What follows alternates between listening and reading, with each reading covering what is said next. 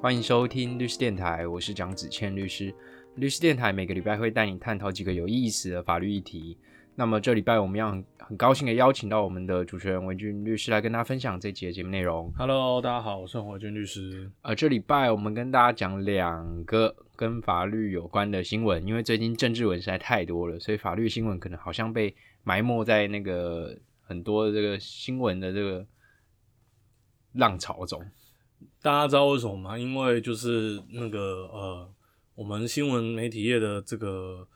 怎么讲，人力也有限嘛，他们要把、呃、版面也有限，他们要把焦点放在大家最喜欢看的事情上。所以说那个谁拿两亿给那个科候选人？之 之类的，或者是谁的民调又多少多少啦啊哈对，那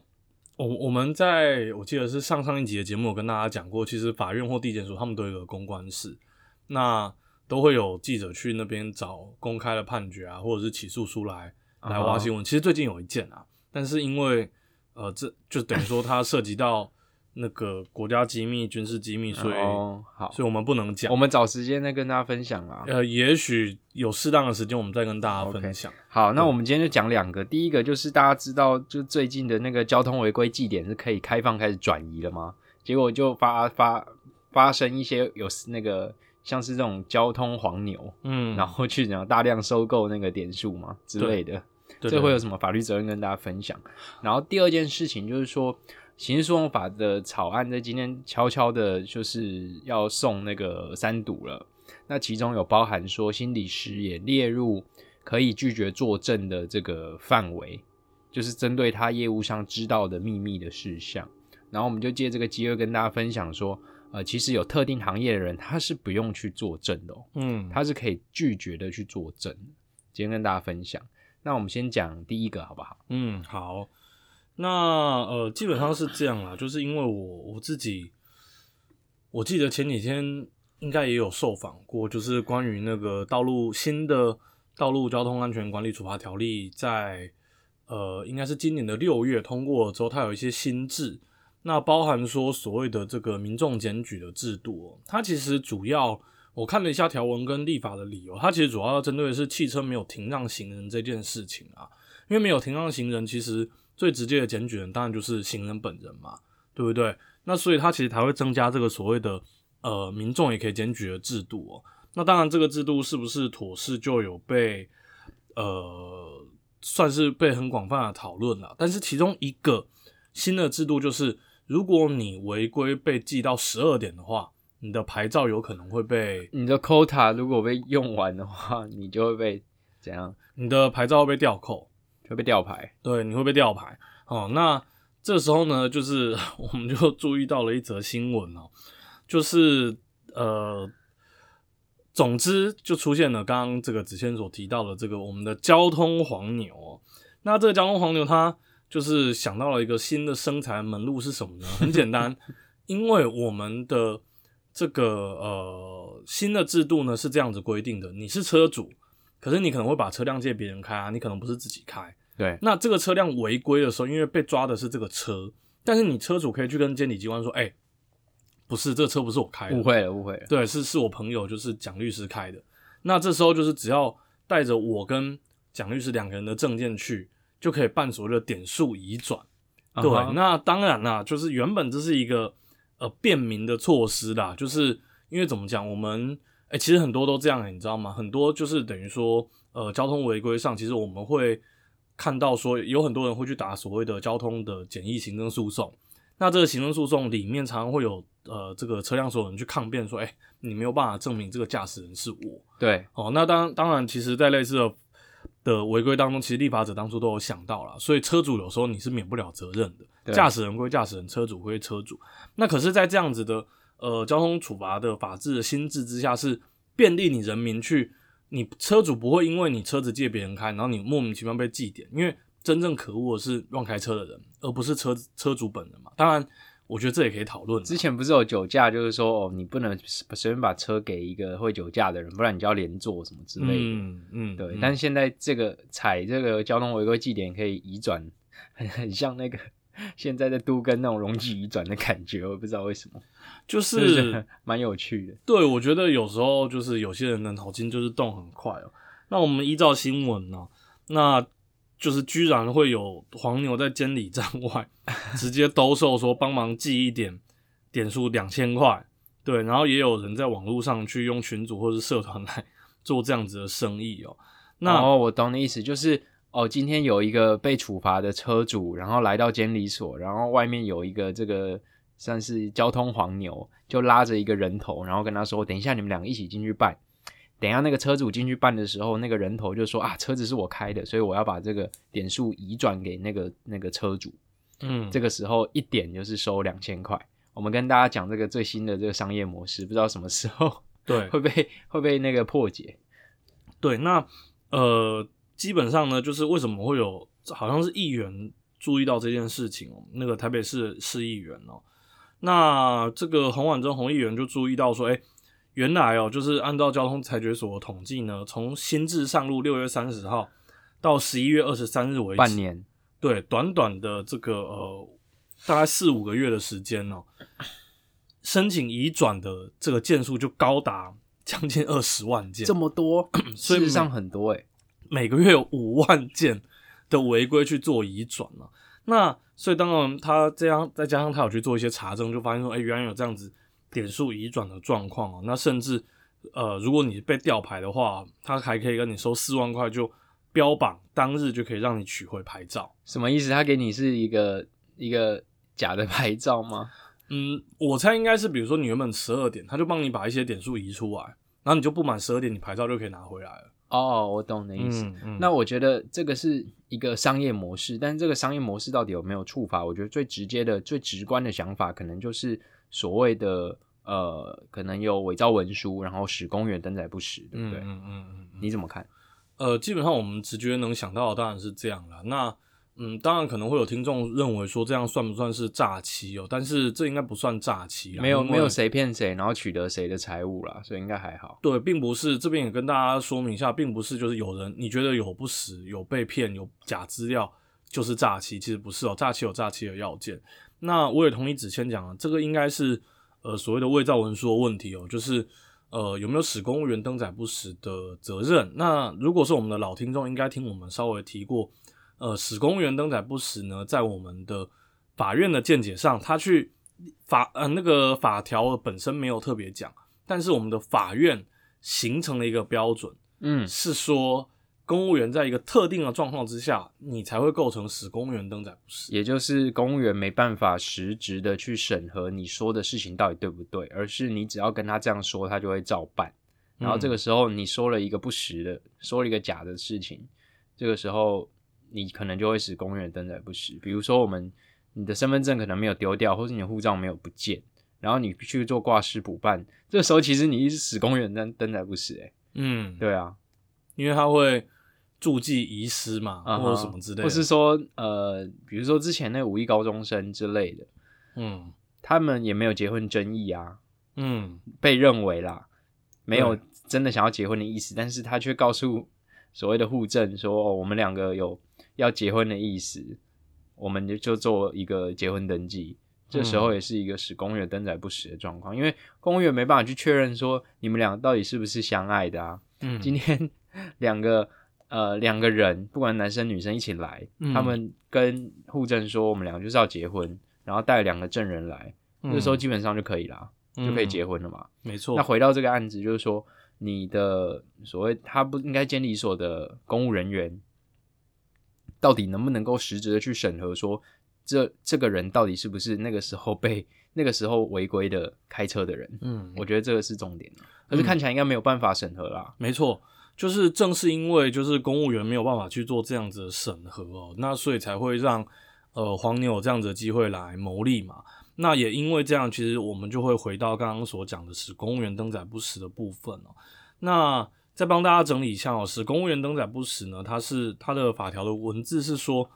呃，这个明知为不实，就是你要明明知道了，明知为不实，然后使公务员登载于职务上所长的公文书，简单来说，你要让他去登载在他职务上的这个公文书，那还要足以生损害于公众或他人。对，有这几个要件啊，那就会构成我们的使公务员登载不实。那当然就是刚刚跟大家补充哦，那如果这个公务员还要去做查证的话，那原则上不会。呃，这个构成使公务员登载不实啦，但就是没办法查证啊！你要怎么查证？调监视器吗？不可能的事情。你 几个月、半年、五十万件，嗯，太扯了吧？就是呃，大家可以稍微思考一下，说为什么立法者要特别去，应该说我们的司法、我们的法院啊，要去特别做这样子的限制？其实有一个很大的原因啊，就是我们的伪造文书哈所讲的，就是他之所以要处罚，其实都是。呃，不希望说你看到一个文书哦，比如说公务员的公文书或者是私人的文书，那我们会希望说你相信这个是真的，而不是你会怀疑说，哎，这个是真的吗？对，还是说他有就是比如说伪造可能？他讲的是一个文文书的信用。那如果今天一个公务员他必须要在你你跟他讲他要登载的状况，比如说像我们的结婚登记，像我们这件的交通违规的移转，你一跟他讲他。不需要查证或他没有办法查证，他就必须要登记的状况之下，那等于你特别可恶。为什么你特别可恶？因为你明明知道公务员这样子，你明明知道他这样子登载在公文书是之后会产生出一个不实的公文书，你还去做，而且你明知不实，所以当然我们法律就要处罚你，这就是使公务员登载不实要处罚的原因。举个例子啦，就是比如说，嗯，我在外面在外面欠了很多钱，然后很多讨债公司都要准备来。就是把我的这个财产拿走，那其中就包含了我的房子。然后这个时候，因为我跟你关系很好，所以我就跟你说好，说，哎，我们来做个假买卖。这个我把房子卖给你，形式上啦，那是不是你要给我这个房子的款项，然后汇到我的户头，我再赶快把它领出来，然后再还给你？等于说房子呢是先暂时借名登记在你的名下，但这个时候我们去户，我们去地震事务所，我们。办理的移转的这个原因的关系是买卖嘛？那事实上我跟你不是买卖啊，我跟你是假买卖啊，真借名登记嘛。那这个时候就有可能就像你说的，因为地震也没办法去核实说你们到底是是不是买卖。我觉得这时候也有可能会被认为是使公园登载不实。嗯，对，这是很常见的太阳了。对，那我觉得可以想见哦，就是未来在这样子的制度和修正之上。嗯，有可能啦，会改成说，就是你必须要去做，比如说举证或怎么样，去证明说确实是有这样的驾驶的事实。不过我觉得你要编实质审核哦，那我觉得那个监理所被淹掉。对啊，它会直接被淹没。对啊，不过讲是这样讲啦，但是因为现在其实行车记录器也蛮多的，对，基本上就是你要去，我认为驾驶人如果你要去特别提出，嗯，就是。效率一定会变差啦，可是至少可以防堵掉这个所谓的那个呃交通黄牛的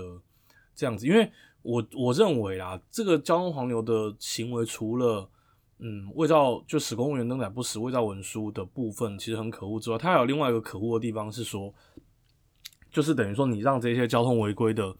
驾驶人并没有受到应有的评价，对，换句话说，这些交通违规的驾驶人他们可能本来。按照我们行政的管制上，他们根本不应该开车了。结果你却就是利用了制度的漏洞，让他们还可以继续开车，那还可以继续造成公众的危害。我认为这非常不可。那你原本的那个制度的美意就落空了，因为你就是想要让呃有违规的人去承担这个罚则嘛。嗯。但现在状况就是说，没有违规人用卖点数的方式获利，啊，有违规人不用被扣点。嗯。这个就是就变得说没有处罚到当初违规的人了。对对啊，那实质审如果不计行政成本的话，实质审当然 OK 啊，你就是拿你的行车记录器出来举证啊。嗯，举证说哦，这个就是当时真的不是我开的，是某甲开的嘛。嗯，那现在某甲要把这个点数移转给我。嗯，对啊。那我有个问题哦，假设今天让申请不通过的话，那给出来应该是一个行政处分的。应该又可以去打行政诉讼之类的。哎，对，有可能。对，但是现在这件事情还在平行时空嘛？这件事情还没发生嘛？对，因为看起来没有实质审啊。对，没错。所以只要应该是过去，然后签一个切结书，应该就可以了。我的理解啦。嗯，对。但是我们的蒋万安市长是在议会答询的时候是说，他会在两个月内提出审查机制。对，那所以。那目前是加强查器啦，但是未来应该会有审加强查器是什么？是什么啊？没有，没办法加强查器，他查什么？就是 我也不知道他们要怎么。这是政治语言啦，这个听听就好了。嗯嗯嗯对啊，那你至于你说你要实质审核才是所谓正本清源之道，嗯，对啊。好，你知道那个嗯罚单要打那个，你要去陈申诉，然后陈述意见，那个通过机会极低吗？对啊，就是基本上是这样，而且像比如说我自己也吃过一张罚单，是我的机车停在停车格的边边，然后被人家移出来，然后就被开单。哎、我跟你说，嗯有一个、有我们家自己遇到一件事情，嗯就是、你知道，就是比如说好了，我们现在不是呃，比如说我这边，因为台湾是左驾嘛，对，然后你停车的时候是不是停在路边，是不是在你的右边，嗯，对不对？没错嘛，在对车子的右边嘛。对，然后这个时候你要停车的时候，你的车头不能是不能是朝，比如说我现在往北开，嗯，然后我的右边有停车格，你知道你的在停车的时候，你的车头不能是朝南的吗？嗯你知道这样会被开单吗？就是等于说有点算是你逆向，对，有点像是逆向啊停车，你知道不行吗？呃，不难想象啦，对，嗯，我因为我因为我们老家是在一个无尾巷，然然后呢，有时候就是你会倒车进去停，哦，然后。他他就认为说我们的车头是朝着外面的马路口，然然后他认为说这个时候我们是逆向停车，然后就被开一张六百，哦。傻眼。然后后来去陈述意见箱，当然应该是没有过，哦，对啊，我之前有碰过一件事，呃，我们某个当事人就是他，嗯，简单来说，在酒店喝多了，那酒店就是就帮他弄代驾，就是酒店的一个少爷，就这个少爷可能开着当事人的车，应该是很好吧，所以就疯狂超速，而且好像是很离谱的超速，然后就是所以就害当事人被吃了一张非常高额的罚单我。靠，呃，那当然，我们好像好像也有去打那个啦，好像他们也有去试图去打，就是所谓的那个呃行为人责任人的抗辩。对，但是就像我讲的，就是呃，基本上法规应该会认为车主也有责任啊。对，所以其实可能还是免不了要受罚。嗯，对，像这种交通罚单的诉愿行政诉讼，基本上你要打赢的机会 应该是不高了。就除非是比较夸张的状态啊哈对，不过我其实也想讲，就是说，我觉得就好像我家我现在住的地方的楼下明明是红线，对，那可是就是我觉得有时候真的该怎么讲呢？嗯，还是会被违停吗？就是整个驾驶习惯的问题吧，不止违停，就是我们那一栋就是的住户，因为我们是比较晚搬进去的嘛，那其他人都搬进去比较早，那他们会把机车直接停在呃，等于我们要进去大门的走道的两侧，所以其实大门的走道就会就会稍微有点窄，就是嗯，因为我家是那种就是算是比较旧的公寓你说公寓有人会把他车摩托车停进去大门里面吗？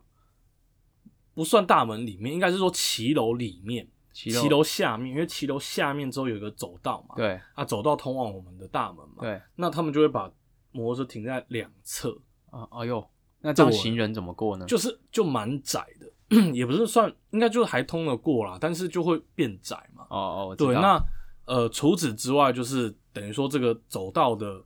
一一项是一侧是门嘛，那一侧面对马路嘛，然后就会有很多车子喜欢违停在，直接堵住那个你的摩托车也出不去啦。就是摩托车出不去，然后我们人也很难进去。像我之前就是我太太要推婴儿车的时候，其实就很崩溃。哦，对，就是里面很窄，然后门口还被堵住。啊哈，对，然后所以就很靠背。可是就是他是一直试图要去检举，但每次都检举不过。对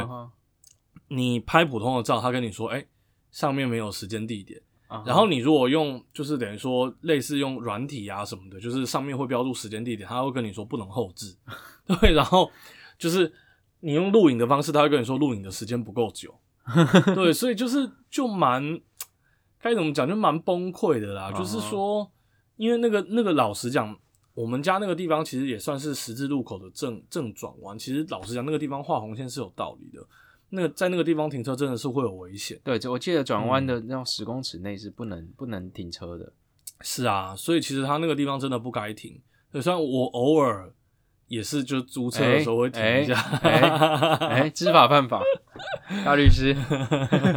对啦，讲到这里就破功了。对，没有啦。但是后来我们呃，等于说算邻居就做了一个就是折中的方式，就就他就在他就在那个末世分管协议吗？他就在入口的两侧放了三角锥。哦，大家都不能停，对，不要停中间。所以等于说，对啦，等于说有人停的时候，他不会挡住那个入口。哦，大家都默契，对啦，对，有点类似这样。啊哈，对，就是有稍微好一点。是怎样？反正割据了，是 大家来占领骑楼。之类的。我哎、真的蛮夸张的哦，是就是有一个我不知道住几楼的阿伯，反正也是我们早年就是等等比我们早进去的住户啊，就他会直接就是放一个垃圾桶在就是在那个走道两侧，他就是告诉你说我机车回来我要停这边。对啊、他是摆他自己花圃之类的，就是没有花圃啦，就是一个垃圾桶。对，然后他就是他车回来，他就会把垃圾桶摆在他的车上。对，然后然后他开走了之后，垃圾桶摆在那边，叫你不要停。啊哈，对啊，真的就是割地为王。占地为王。对啊，真是，这嗯台湾人就是哎、诶不要再占国籍了。对啊，嗯我上我上次去日本的感想就是觉得说日本很呃交通真的很舒服，嗯就是回到台湾就是突然就觉得哎、诶怎么又变得好混乱的感觉？就可能是因为日本的那个人口就是去乡下人口密度没有那么高，而且以前他们没有什么摩托车，你知道吗？嗯就摩托车虽然是便利啊，但是有时候会是会是交通混乱的来源之一。我不是说唯一哦，是之一。嗯就是摩托车有可能就是像你自己出了台北市，你就很明显了，甚至过河，你过淡水河、过基隆河之后，你就发现那摩托车就开始停七楼了。嗯，在台北市就不会发生的嘛。所以刚上来台北，其实我还很不习惯。有一次我还把它停在人行道，然后回来发现被开单了，对，对吧、嗯所以其实台北市基本上抓违停的效率是蛮好的。嗯哼 OK OK，讲扯远了，我们在讲第一个那个议题讲远，嗯那我们就讲第二个议题好了。第二个议题就是心理师要正式纳入刑事诉讼法所谓拒绝证言权的身份对，的人之一。那在此之前啊，比如说像律师啊、医生啊、助产士啊，然后还有什么其他什么，还有什么、嗯会计师有没有？呃，会计哦，我看一下，医师、药师、助产士、宗宗教师是什么啊、律师、辩护师人之类的吧？公证人、会计师哦，就是说，就是说牧师我有罪的那个牧师、嗯嗯嗯 o k 就是 在上帝面前的自白是可以 不用透露给法官听的。嗯嗯，OK。还有业务上的佐理人或承认此等职务之人，那这时候今呃应该是最新的消息啊，就是心理师也要嗯纳入这个范围啊。嗯那他纳入的范围原因就是说，因为心理师法本身就有规定说，你知悉业务上秘密你不能随意的泄露啊。对，但是会有个问题，就是说啊，如果你是依法去泄露怎么办？就是你你等于说是给这心理师施加两难，就是说哦，你一方面要要求他出庭要作证，然后要说实话，然后一方面你心理师法又要求他说他不能够 随便把他业务上知道秘密泄露出去，那他就很为难，你知道吗？嗯 对，所以我觉得他们会把这个纳入，可能可能某种原因是因为这个关系，嗯就像是我们律师伦理也不能呃随便泄露当事人的秘密嘛。对，对，我觉得这可以延伸一下，就是说，呃，我们之前几集我忘记有没有跟大家分享过，就是李律法律事务所去申请了一个宪法法，也不是申请，去呃这个打一个宪法法庭的诉讼，就是说关于律师事务所不能随便被搜索，也是类似这那样。是因为李律呃全台湾最大法律事务所 在被搜索，金主所被搜索。就是基本上，呃，那个宪法法庭的判决比较长，我就简单帮大家摘要，跟我们今天讲的也有关系。简单来说，是因为律师跟当事人之间有所谓的我们讲英美法会说所谓的秘密特权啊，就是我们跟当事人的沟通应该要保密，对，否则的话，其实就会变成说国家没有办法，因为应该有任何的犯罪是你国家要负责证明。那你国家负责证明的时候，你不能用侵害人民隐私的方式来举证。那律师跟原则当事人上不行，对例外是原则上不行强制啊处分嘛。对，就是律师跟当事人之间的沟通应该是要保持秘密的啦，就你不能把它拿来当做证据，不能用来当做搜索的依据。所以也是因为这样，后来呃作为其中一个理由啦，就是宪法法庭的判决是说，律师事务所不可以随便去搜索。但也不能够成为隐匿犯罪的天堂，是这样哎子。但是原则上不行。那例外，他对于搜，他还是可以搜索，只是他是要有很严格的限制，甚至说你搜索的标的，你知道很特定的记载是什么的电池记录啊，或者是说，呃，你在搜索的当下，如果呃被搜索人有提出呃质疑或异议的话，其实要送法院，嗯然后由法官去判断说这个到底是不是可以搜索扣押的物品。对，我印象中之前也看过，好像有一些法律呃法法律界的前辈在比战啊，好像就是呃，因为律师就会抗议说，律师事务所怎么可以随便被搜索啊？对啊，律师的手机这些怎么可以随便被搜索啊？那就会有法官跟检察官跳出来说，哎、那个律师的手机啊，律师事务所不应该成为什么法治的化外之地之类的。化外之地。哦哦，好哦，我就对啦，对啦，对啦，就是他们就说哦，因为我们检察官、法官犯法，我们也会被搜索。我们就哦哦好，对啦。后来看到那个我们上一集跟大家分享的，就是男法官、女法官的那个拍来拍去，就是 对，我就相信，好，对对，你说的都对，你说的都对。对对对 对啊，但我我确实认同大法官的解释，呃，所谓的判决啊，宪判制的判决，嗯嗯律师事务所不是不能搜索，但是你要搜索它，你要附一个很严格的证明，就是证明说这个地方是可能是真的有一些奇奇怪怪的东西。嗯，对。否则的话啦，就会变成，呃，反正他他扣他因为 A 案搜索，然后不小心发现你跟 B、C、D 案的当事人的的沟通的过程，那要怎么办呢？他能不能拿来用呢？或者是他说他发现的时候，他就算不拿来当做证据使用，他能不能当做开启侦查的用对之用，哦对，我觉得这个会有很大很大很大的问题啊，会变成说，其实你律师事务所假设国家想要侵害你的权利的时候，是形同虚设的啊。当然，有些人会说啊，你不要犯罪就好啊。我觉得不不是这样子讲的，就是呃，如果啦，一个国家可以去任意的侵害人民跟他的律师之间的保密的这样子的的的领域的话，那你怎么知道这个国家在证任何证据的制作上都是他会不会栽赃你呢？对啊，嗯这些都都是有可能，所以并不是说，哎、我不犯罪，那国家要去搞什么东西都不会搞到我，并不是这样。我们要给国家设定一个，特别是刑事诉讼法设定一个很严格的界限，他必须要遵守。对，那他不能随随便便为了我要发现真实，对我就不顾一切。嗯所以，对我记得林玉雄老师的书是这样写的，对，改天应该要拿给老师签名。就是说，刑事诉讼基本上我们的诉讼刑事诉讼法是禁止不计代价的发现真实啦。嗯，对对发现真实跟呃人权保障之间做一个拿捏权衡，这是他的书的封面翻翻下去的第一页吧？应该是封底啦，哦，封底是不是这个叫呃文案，封底文案。封底文案，对对对 slogan，嗯，好，那我觉得刚好借这个机会跟大家讲一下那个就是所谓的拒绝证言权啦。那因为可能不是每个人都有做过去证，过法院对，或去过法院证作证的经验。对，那通常呢，呃，你去不管是民事还是刑事法院，通常法官第一件事会先确认你的身份。好，那你是刑事案件当事人的话，通常会要你写一个单子啦。民事案件可能要你直接念你的个人的资讯，比如说出生年月日啊，就是住哪里。民事案件有可能会这样，但是呃，一般来说，现在比较多的，甚至就是部分的民事案件跟大多数的刑事案件，都是会先让证人写一张这个、呃个人年年级资料表，哎，对对对，年级资料表，那法官基本上就会用那个来来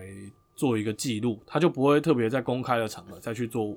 再去询问你，以免你的人生受到影响，人身安全受到影响。OK，然后只要确认完你的名字、身份证字号、地址，然后呃开始之后，就是要让你去做一个拒结的动作。嗯，这个拒结就是要现在就是要让你，因为我们不像是美国嘛，美国就是一手按着圣经，然后一手一手手举高，然后跟他说：“哦我这个 in God with trust，就是嗯今天就是来作证在上帝面前啊。但因为台湾不是不是不是信那个的嘛，不是信上帝的嘛，嗯。台湾也也没有特别要求说你要你要跟妈祖或是观世音菩萨发誓啊。嗯，台湾很明显很很简单的做法就是依照刑事呃刑法的一百六十八条，应该是伪证罪，就是说今天本人为了某某某案件到庭证述，然后当据实陈述，据实陈述就是呃很把实话都说出来嘛，陈述的都是实话嘛，然后嗯绝无逆事增减，就是绝对没有呃隐匿掩饰，然后增加减少，嗯绝无逆事增减啊。那如有愿负伪证之责任，然后这时候法官就告诉你说，啊、这个时候如果你作伪证的话，你会判处七年以下有期徒刑的话，嗯这个是不能够一颗罚金的哦。对，啊，这个时候你同意你就作证嘛。嗯，但是我老实讲啊，证人他的义务是什么？我觉得我们应该要先跟大家讲啊。证人义务就是说，哦，第一个，你原则上你不能够拒绝作证啊，因为这个是为了促进国家发现真实嘛。然后第二个，如果你出来作证的话，你是不能说谎的，不然你会有伪证罪。嗯那你在什么时候才可以拒绝作证呢？就是说，你可能会因为你自己讲出来的证词，让你自己会有陷入有罪的风险的话，你可以针对个别的问题拒绝去回答。哦，嗯这个嗯这个是有可能。然后嗯或是说，哦，你有道德上的两难，比如说你是某某某的，比如说亲亲属、嗯配偶，嗯那这个时候你也可以拒绝作证。那这个拒绝作证是一个基于身份上的拒绝作证，所以它可以针对所有问题都概括拒绝。嗯那你我刚刚说，如果你是怕自己会有罪的这个拒绝的话，你只能针对个别的问题去做拒绝。嗯那再来是说我们的业务上的秘密事项，我认为这个也只能针对个别的问题做拒绝，嗯，因为你不是所有的问题都会你回答出来都是在泄露你业务上得知的秘密，嗯所以这个就是我们其实证人作证呃的过程啊，跟大家分享。嗯哼哼，对，没错，就是呃，基本上我觉得拒绝证言它是一个艺术啊，可是实际上懂的人不多。艺术，你说打官司也是艺术吗？我觉得 对，因为呃，特别是你可能没有咨询过律师，或你不懂法律的话，其实很长就一一下就过了。因为绝大多数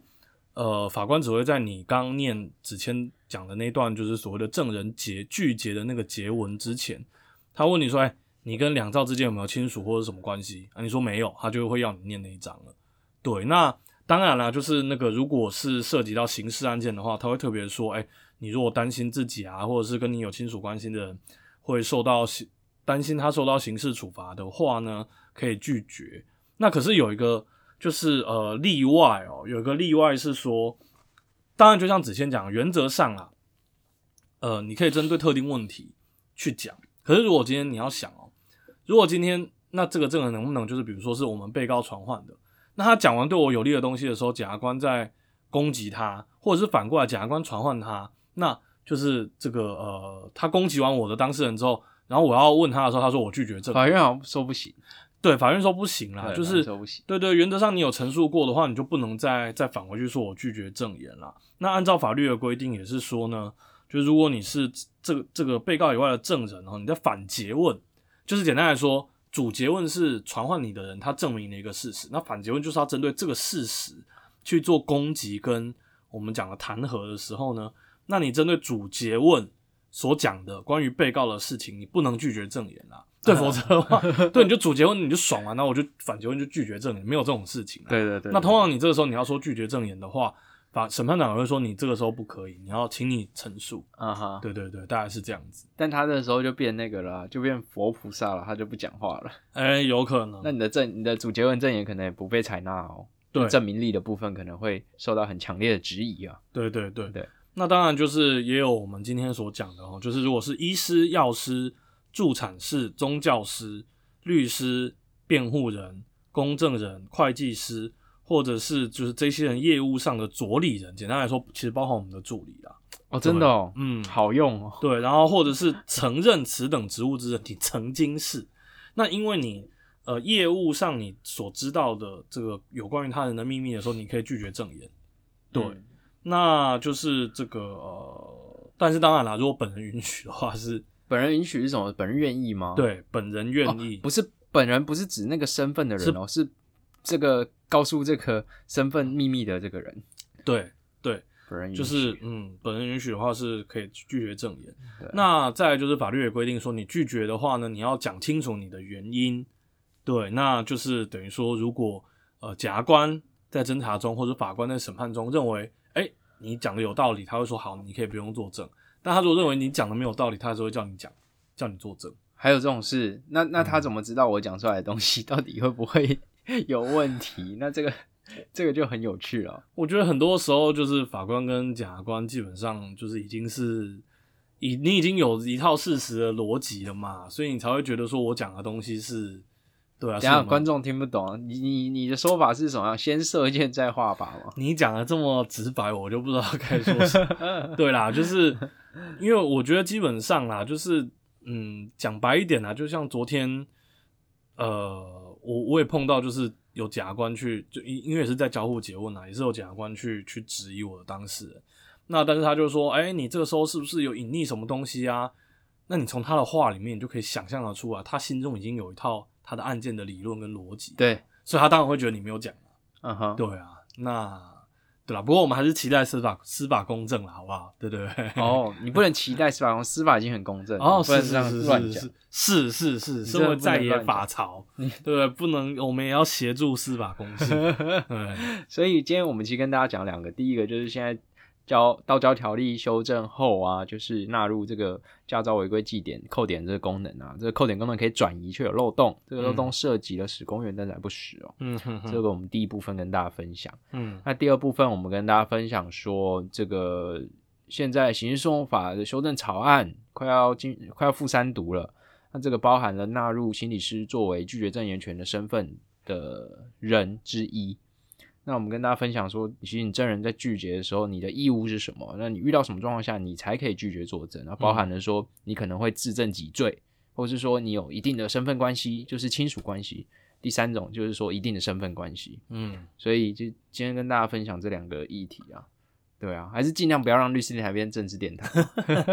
没有啦，真的，我们没有那个本钱来聊政治啦。人家聊政治还是有一堆业配啊，对人家人家，对，毕竟人家经营比较久。对。所以呃，最后我们跟大家那个业也业配一下好不好？真的假的？我们也要业配。业配你的新的粉丝专业开张。哦。OK，我觉得大家如果是听众，呃，有兴趣可以，就是因为洪律师韦俊平常其实还有在接受一些新闻媒体的采访，嗯，而且频率蛮高，算是我们事务所采访王、哎。采访狂人，哎，平均每一天就一折。也没有到这么多啦。对对对 你会把那些新闻片段放在那个你自己的粉丝专业的名字是哎，就是洪维俊律师。OK，、嗯那大家欢迎就上网上 FB 去搜寻，然后可以的话就不吝的点个赞，嗯嗯嗯，对。那定时会发布一些没有很生硬的 法律知识的东西。对我我我在我的那个第一篇贴文就说我不想要跟就是很多律师一样，就是一天到晚贴自己胜诉的那个，因为看了会有点腻啦。嗯哼，对对对，就是大家有兴趣的话，我们再去识别化的方式来跟大家做讲分享就好。没有啊，反正就是你在你的粉专也聊一些轻松的嘛。对啊对啊，像我就很想聊一些动画、漫画、游戏之类的。哦，OK OK，那欢迎大家上网就是追踪追踪起来。OK 嗯那律师电台我们这礼拜就到这边，谢谢大家收听。OK，律师电台一周法律动态跟你说明白。好，谢谢大家，再见，拜拜。OK，拜拜